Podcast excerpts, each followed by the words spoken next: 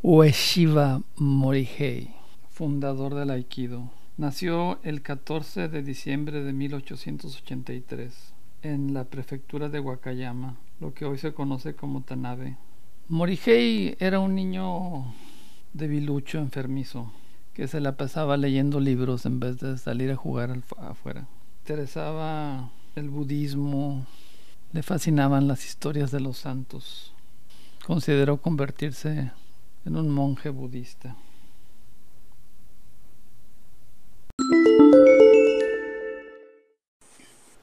A mí no me tocó conocer a Ueshiba. De hecho, mis primeros contactos, con inclusive la idea del Aikido, las películas de Steven Seagal, pues ya se habla de Ueshiba como una especie de fantasma, figura mitológica. Pero existe el recurso del registro videográfico. Podemos ver videos desde los 30 de Ueshiba. Y una cosa que me llama la atención es el contraste entre ese aikido, digamos, original o clásico y lo que se practica actualmente, moderno. lo que a mí me resalta es que el aikido original era muy directo, muy contundente, no tenía adorno alguno. Y ahora en las demostraciones de Aikido son bastante barrocas, o sea, los movimientos bastante intrincados, toda, toda una coreografía. La famosa práctica de la televisión pública japonesa, NHK, donde se hace un documental del Aikido, pues es técnica básica, con una contundencia terrible, pero sencilla, sin adorno. En cambio, en la actualidad los instructores muestran un refinamiento y elaboración técnica bastante desarrollado. Esta es una consecuencia del hecho de que los instructores de Aikido son profesionales, personas dedicadas de tiempo completo a la enseñanza del Aikido. Todo lo que esto implica, que alguien sea un profesional. La profesionalización del instructor de Aikido es un tema controversial, o por lo menos fue un tema controversial de los alumnos que estudiaron directamente con, con Ueshiba. Shirata, por ejemplo, aseveraba claramente que el instructor de Aikido debe ganarse el pan de una manera independiente del Aikido.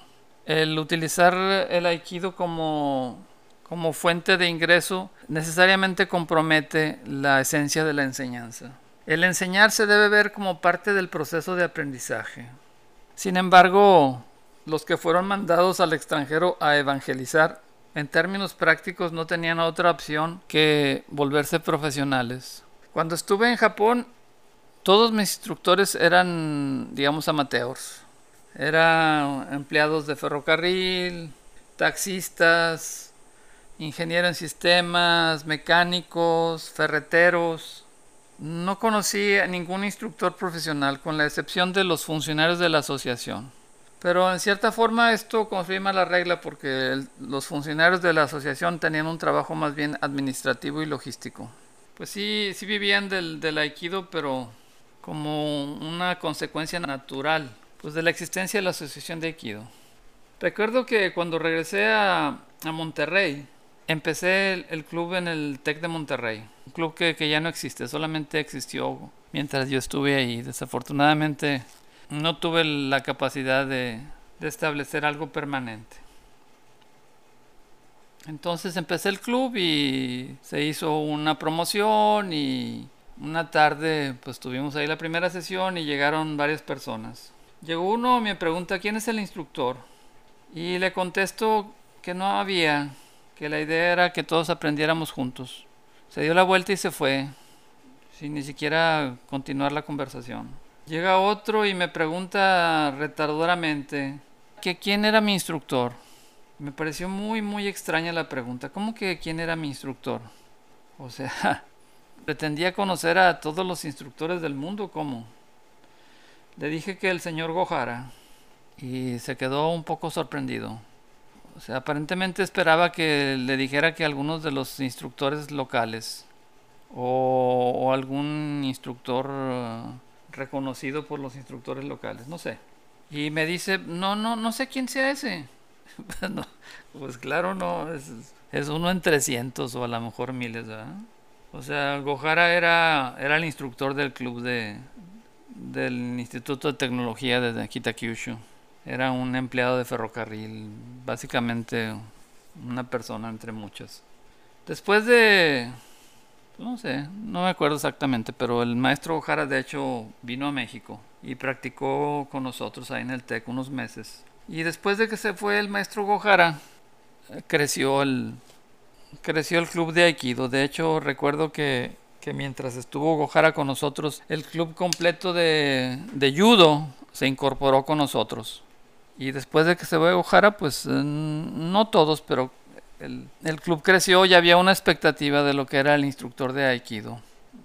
Entonces yo mandé una carta a la federación de Japón pidiéndoles referencias de instructores en México con la intención de, de, repetir un poquito la experiencia que yo había tenido en Japón en donde ibas de dojo en dojo este, como parte de una comunidad compartiendo. Y me dan la referencia de los Moreno, que en ese tiempo eran los dueños de, de lo que llamaban la Federación Mexicana de Aikido. Se llamaba Federación Mexicana de Aikido, pero era un negocio personal de ellos, de los Moreno. Y vienen los Moreno y los muchachos pues tenían una expectativa. ¿no? La, la técnica del maestro Gojara era sencilla y la de los Moreno barroca, espectacular. Era, era padre, hijo y este, entonces muchacho Moreno Junior pues era muy bueno. Había ido a entrenar a Japón y este tenía una técnica muy pues muy depurada, aunque este la aplicación la hacían con, con una fuerza excesiva. O sea, a mí me tocó en Japón ir con gente que este que te hacía la, la técnica fuerte, que inclusive este pues a lo mejor hasta me lastimé el hombro. Te hacían la, la técnica fuerte, pero digamos era la manera en que lo hacían. Lo, los morenos eh, era, era algo este, un poquito exagerado, brusco. O sea, independientemente de que fuera un principiante, aplicaba la técnica con, con, con todo el rigor, sembrándote en el tatami. Uno de los alumnos describió la situación de esta manera. El interés del maestro Gojara era que nosotros aprendiéramos. El de los Moreno, verse bien.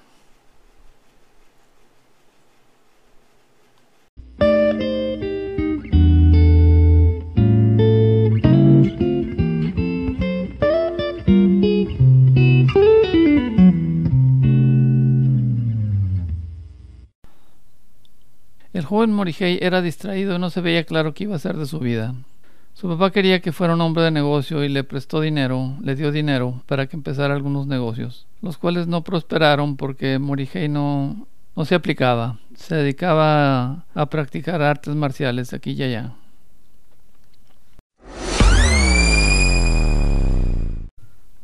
En 1912 le ganó el espíritu de la aventura y se fue a Hokkaido el equivalente de, del viejo oeste de Japón, un lugar inhóspito donde vivían los Anui, pero desde el punto de vista de los japoneses era una, era una tierra indómita, con unos inviernos terribles.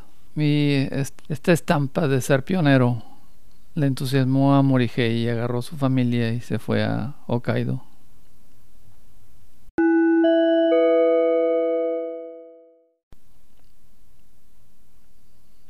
En Hokkaido conoció a Shokaku Takeda, fundador del Daito Ryu.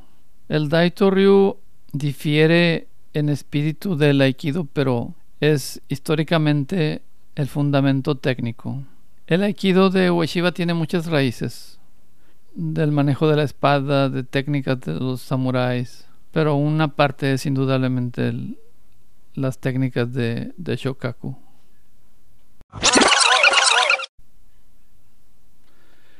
En los 20 Ueshiba se volvió miembro de el Omotokyo, una religión fundada por Deguchi Onisaburo. Y las ideas de Onisaburo son del fundamento conceptual del Aikido.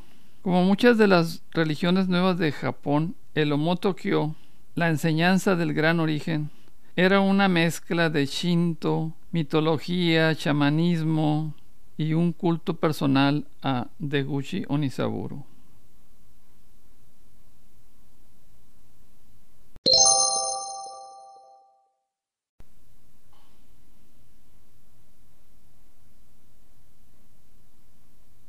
En 1924 a Onisaburo se le ocurrió crear una nueva Jerusalén en Mongolia. Estos eran los tiempos donde había una efervescencia de guerra civil en, eh, China y, Japón estaba manipulando para tomar el control de Manchuria. Eran tiempos um, en donde era muy peligroso ir a China, donde estaba prácticamente en un estado de guerra civil y había grupos militares que controlaban diferentes regiones. Entonces este viaje fue muy peligroso y, hubo muchas aventuras.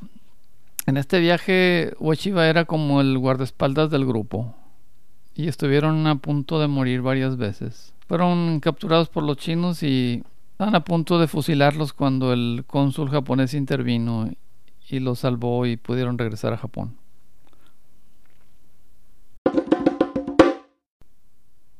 Al regresar a Japón, Ueshiba abrió un dojo y un día en 1925 pasó por ahí un militar que había sido estudiante de Shokaku. Al militar le pareció pretencioso que hubiera un dojo, entonces entró al dojo con la intención de darle una lección al, petulante instructor. Le pidió amablemente a Ueshiba que le permitiera probar algunos eh, ataques y, ver cómo, cómo respondía. Ueshiba percibió la intención. Hay diferentes versiones, una que el ejercicio fue con una espada de madera, un kendo, y hay otras en que era una hoja viva. El caso es que básicamente el militar lo retó a un, duelo con sables. Y Oshiba trató de, bajar la seriedad de la, situación le dijo, no, no, no, como tú quieras y, yo, voy a actuar manos libres. El militar le, le advirtió que, que lo iba a atacar con, con toda la intención de, que la técnica fuera efectiva, es decir, de, lastimar a, a Ueshiba. Y Ueshiba le dijo que estaba perfectamente bien, que lo atacara al 100%, que él iba a actuar manos libres. El militar insistió que, este, que, era en serio, que no era una broma, que, por favor tomara la situación en serio. Y Ueshiba le dijo, sí, lo estoy tomando en serio. Este, tú ataca tu, haz tu ataque 100%. Y el militar lo, lo estuvo atacando a Ueshiba y Ueshiba en todo, en todo momento evitó los ataques, pero en ningún momento atacó al, al militar. Y esto pues duró algunos minutos. Como el militar estaba atacando con toda su energía, pues se cansó. Y al cansarse, pues eh, se disculpó y pidió que lo admitieran en el dojo. Ueshiba lo despachó, muchas gracias. Y se fue al jardín, completamente mentalmente exhausto, de una situación que había sido de vida o muerte. Y, en ese momento en el jardín, Ueshiba estaba exhausto y tuvo una epifanía, una realización de, de lo que significa la práctica. Y esta realización es uno de los fundamentos del enfoque que Ueshiba le dio al Aikido. Hay diferentes épocas en la historia del Aikido, dependiendo de la situación. La técnica del aikido se desarrolló, podemos decir, en los 20 en situaciones de aplicación práctica, por decirlo así. Ueshiba estuvo en eh, situaciones de verdadero peligro, en donde había además, eh, no, no eran, o sea, no estuvo en pleitos de cantina, sino en situación de guerra. Mm, de hecho, Ueshiba también participó en la, guerra de Manchuria. Se, enlistó en el ejército. Entonces las, las técnicas, la aplicación de las técnicas no era una no era una calistecnia, o sea, eran técnicas de combate para situaciones de combate contra rifles con bayonetas y cosas así. Y durante la, durante la Segunda Guerra Mundial, Ueshiba entrenó a gente que iba a pelear a, la guerra. Y era un entrenamiento fuerte, orientado a la aplicación práctica de las técnicas en combate. Ueshiba tenía un conflicto, tenía un conflicto, porque como comentamos, cuando él era niño, en su juventud, él tenía una inclinación acerca de un enfoque espiritual a la vida, hacia el budismo. Entonces, el estar en un ambiente militar, había una contradicción ahí. Y entonces Ueshiba se retiró, se fue al campo, a un, a un pueblito rural, y ahí abrió un dojo en Iwama. Y en vez de, de entrenar eh, aristócratas que se preparaban para una carrera militar, entrenaba a campesinos. entrenaba campesinos que este, recibían su entrenamiento antes de irse a trabajar en, en las milpas, en la cosecha, en el arroz. Conforme Uchiba fue envejeciendo, su enfoque fue cada vez más orientado a, un desarrollo espiritual. Comentan los muchachos, los que eran muchachos en esa época, que cuando llegaba Uchiba ya, ya un anciano, que les gustaba mucho porque las prácticas regulares del aikido de aquella época, de los, eh, de los 50, era muy dura, muy estricta. Y cuando iba a Ueshiba, pues era meditación, técnica básica, la conexión con el compañero. Y que les gustaba mucho porque era un, respiro del rigor de la, de la técnica normal. Y entonces, eh, eh, la gente que practica Aikido, yo siento o sea, realmente no me considero un experto en Aikido, aunque lo he practicado. Pero yo siento que hay una mala interpretación de lo que es el Aikido y no se diferencian ciertos temas. O sea, una cosa es la aplicación y otra cosa es el método de entrenamiento. Eso por un lado. Y por otro lado podemos decir que el, Aikido propiamente desaparece con, con la muerte de Ueshiba. Quedan aspectos de, ese aikido con los estudiantes directos de Ueshiba, pero ya, ya fallecieron todos. Ya no hay un contacto directo con el aikido de Ueshiba, solamente la, tradición. Y, el, mundo del aikido se ha, se ha fraccionado, se ha fraccionado este, porque diferentes alumnos que estudiaron aikido en diferentes épocas tienen una concepción distinta de lo que es el aikido y han fundado diferentes escuelas. La misma, la misma federación de Aikido se ha, se ha dividido porque estaba la, la, escuela en Tokio que dirigía el hijo de Ueshiba. Pero estaba el, el dojo en, Iwama que era un... Pues era, era realmente el, el dojo dojo porque era donde enseñaba Ueshiba, pero le enseñaba a los campesinos. Y estos campesinos uno de ellos se queda como el maestro del dojo de Iwama. Y ese aikido que se practicaba en Iwama no era el mismo. O sea, claro que o sea, estaban conectados, estaban relacionados, pero no era exactamente el mismo la manera en que se enseñaba en Iwama que la que se enseñaba en Tokio. Y luego el entrenamiento de aikido va cambiando porque cuando el aikido fue creado, cuando se practicaba, durante la Segunda Guerra Mundial, por ejemplo, pues era un entrenamiento militar para militares que iban a ir a la guerra, muy probablemente a morir. Entonces, pues era un tipo de entrenamiento. Pero luego, o sea, se acaba la guerra, viene la, posguerra, y el entrenamiento de Aikido es otra cosa. Es algo que hace el oficinista antes o después de ir al trabajo un ratito. Pues no, ese contexto es muy distinto. De hecho, por algún tiempo por algún tiempo se practicaba con armas vivas, pero había accidentes. Entonces se prohibió, ¿no? nada de que con armas vivas. O sea, aquí, aquí venimos este, a hacer calistecnia y, practicar unas técnicas y un ratito. Y no debe haber ninguna situación de que, de que este, el, contador fue un ratito a hacer ejercicio y ya no regresó a su casa. Entonces la, la, técnica cambia porque hay diferentes contextos. Por otro lado, una versión del aikido es la que se enseña a la policía y a la fuerza militar y tiene, tiene un enfoque práctico. Hay un aikido que practican en el ejército y hay un aikido que practican en la policía. Y en la policía pues tienen que controlar gente.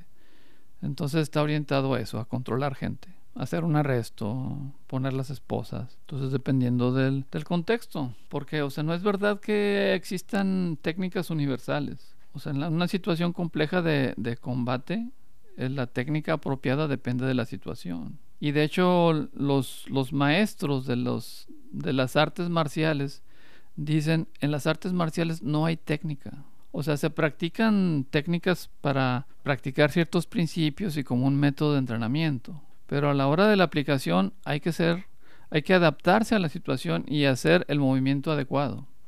Entonces, estrictamente hablando, no hay técnicas, hay principios. Hay un enfoque cuando estás eh, practicando más bien con un, con un sentido de desarrollo personal que cuando estás practicando una técnica para aplicación práctica.